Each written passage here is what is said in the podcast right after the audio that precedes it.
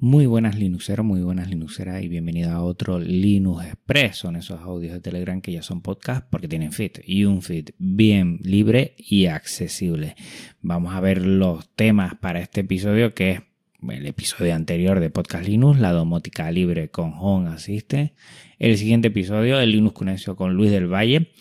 También un episodio que tendremos después con Jam, el curso de Caden Life un error que me salió en casa de mis padres con Innitrans, Café para dos, que estuve con Carlos del Castillo llevado por José Jiménez y que fallece. Klein Sir Clay, pues ese padre de lo que fue el Spectrum y animarte a presentar una charla en la Academy es pues como siempre, pues echamos, revisamos, damos marcha atrás y vemos eh, lo que fue el episodio de Domótica Libre con Home Assistant.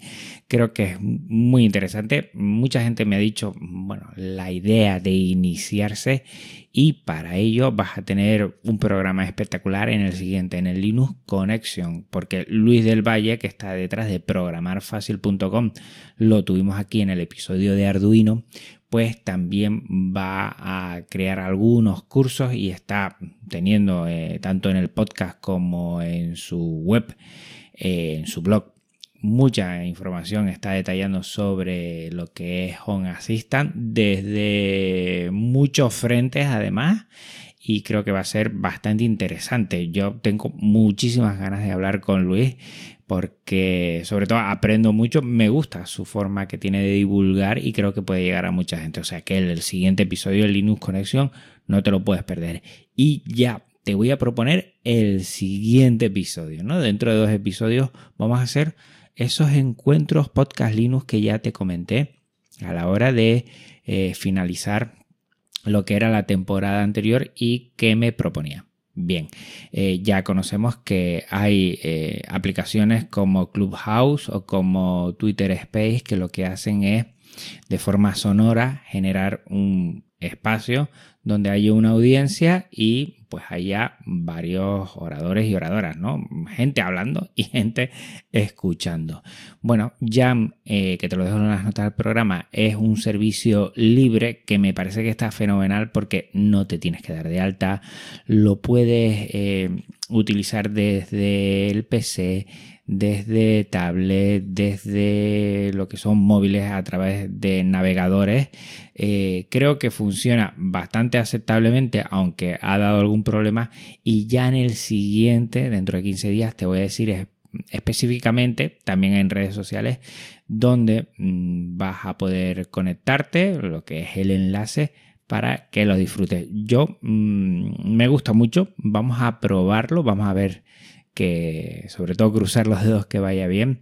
Y ya te invito a que te unas, va a ser un sábado a lo que será eh, las 7 de la tarde hora española peninsular, para que te hagas una idea, y que es UTC más 2, creo, sí, y que eh, en ese sentido, eh, bueno, pues va a ser el primer encuentro en donde la gente que quiera pasará de un simple oyente, de estar en la audiencia, a pedir y solicitar el turno de palabra y pasar a hablar, podemos tratar varios temas. Lo voy a dejar muy general para no especificar este primer encuentro, donde hablaremos, bueno, como está claro, de, lo que es Jam, pero también hablaremos de otros temas y si alguien quiere hacer alguna pregunta o quiere debatir un tema, pues perfectamente. A ver si se pasa mucha gente en ese sentido dentro de la audiencia y para que no sea un monólogo, pues la gente que esté interesada en aportar, en, comentar algo, lo que sea, pues más que bienvenido. Yo muy agradecido. Tengo muchas ganas de probar esto porque creo que la idea de este servicio que sea tan libre y tan fácil, que no tengas que loguearte, que no tengas que, bueno, hacer muchas cosas, sino darle un enlace y ya estás escuchando el directo. Lo tendremos también, evidentemente, como podcast, pero será el directo y será un sábado a las 7 de la tarde, hora peninsular española, para que ya mm, vayas haciéndote eh, una idea. Y otra cosa que quiero que me deje mucha retroalimentación es el curso eh, sobre Caden Life que estoy realizando. Lo estoy disfrutando un montón porque sobre todo a la hora de hacerlo tengo que revisar varias cositas y en ese sentido pues, pues aprendo y mejoro mejoró mucho. Eh, creo que, bueno, la gente le está gustando, lo que pasa es que, bueno, empezó con unos primeros mm, episodios muy generales y a partir de ahora, de todos estos episodios, pues creo que puede ser más interesante, sobre todo teniendo lo anterior.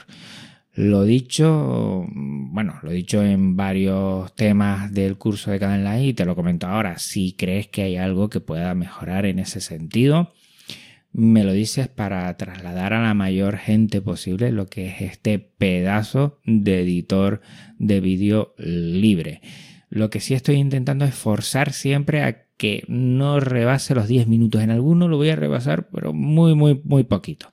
¿eh? Píldoras de 10 minutitos donde vemos un aspecto muy general Comento tres o cuatro cosas y a partir de ahí pues te dejo a ti para que sigas indagando un poquito más, pero que te quites todo ese miedo inicial que tienen bueno, los editores de vídeo que al final ya verás qué te vas a hacer con él perfectamente. Más cosas, pues nada, que mi madre me llamó y que tenía un error en un portátil que tenemos en casa de nuestros padres, al cual ya Windows Igual te suena porque anteriormente he comentado. Eh, con Windows le iba ya fatal y yo le puse Linux Mint para entrar en la BIOS y arrancar el USB. Tuve muchos problemas, tuve que cambiar algunas cosas de la BIOS y bueno, pero iba más o menos bien. Lento pero seguro, como digo yo, pero bueno, para navegar y un poquito más, pues va bien, no hay ningún problema me llamó mi madre diciendo que había que comprar un ordenador nuevo porque este no arrancaba y al final era el típico error al arrancar que te mete en lo que bueno, un pantallazo de terminal ahí antes de arrancar, que, es el típico error Initrans. Yo lo que hice, nada más salió, lo busqué por internet porque no desconocía, aunque me había pasado alguna vez anteriormente, típico error de que no arranca la partición de arranque, nunca mejor dicho. Y nada, eh, encontré lo primero en inglés, te lo voy a dejar porque además que fue muy sencillo, en tres pasos lo tienes solucionados. Y nada, eh, es hacer al final un, un FSSK y, a partir de ahí pues, pues, solucionarlo, está ahí, lo repara y, ya arranca sin problema. Mi madre ya como diciendo, compra un ordenador nuevo, que esto no funciona. Pues bueno, pues tenemos eh, de largo. Es un disco duro, mecánico, que yo creo que también estará dando sus problemillas ya y puede que dentro de poco muera. Igual se lo cambio a un SSD para que le funcione un poquito mejor.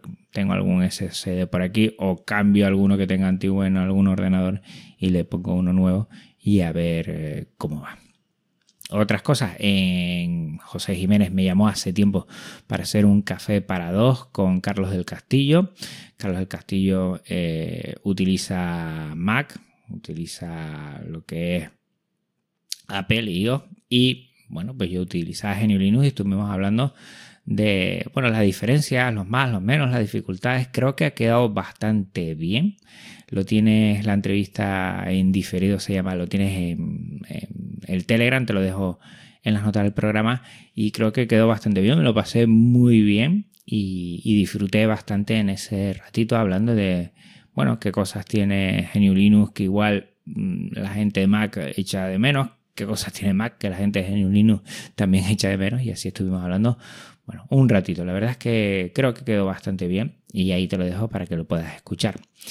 Y una noticia de estas semanas anteriores, mm, para mí muy triste, es bueno, el fallecimiento de Clive Sinclair, que es el padre del Spectrum, y yo seguramente estoy aquí ahora porque bueno, con 12 años yo creo, pues, pues cayó un Spectrum en casa y fue un antes y un después. A mí el tema de la tecnología siempre me había gustado, el tema de la radio, coger una radio, intentar, bueno, qué tiene dentro y todo esto, y ya un ordenador, eh, pues, pues fue una pesada. Mm, bueno, la verdad es que la vida de, Sinclair es emocionante.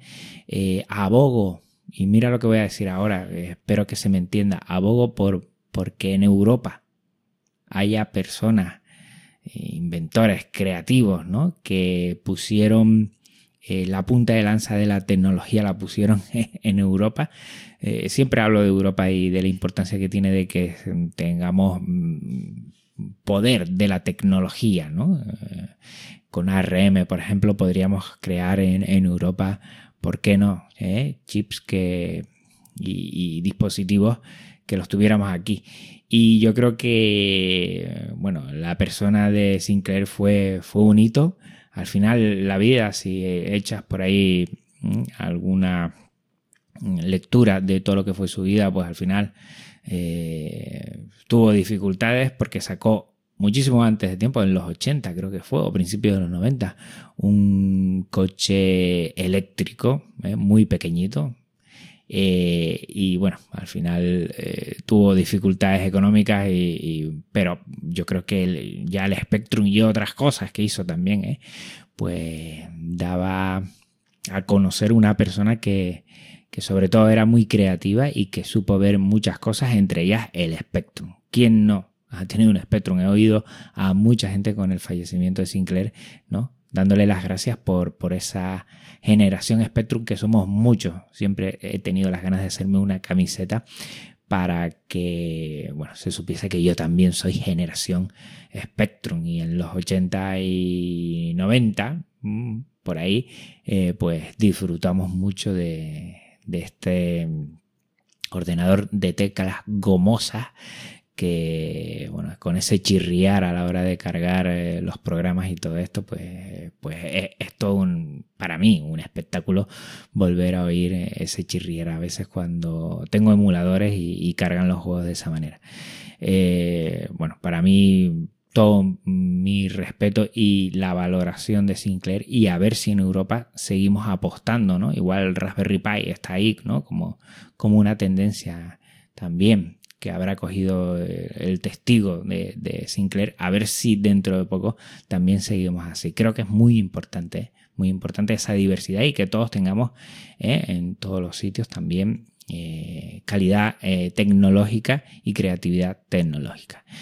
Y hablando de creatividad, si eres una persona creativa, tienes la charla de Academia es que puedes presentar, anímate, si tiene que ver con Genio Linux y el software libre, seguro, seguro que tiene cabida ahí. Te lo dejo en las notas del programa, sobre todo para que sepas cómo puedes aportar y recuerda que es importante, ¿no? Seguro que haces una cosa que puedes dar a conocer. Hay charlas rápidas, relámpago, que creo que son 10 minutos, otras 40 anímate, échale una visual y ¿por qué no? ¿Por qué no echar y aportar tu granito de arena eh, en este sentido.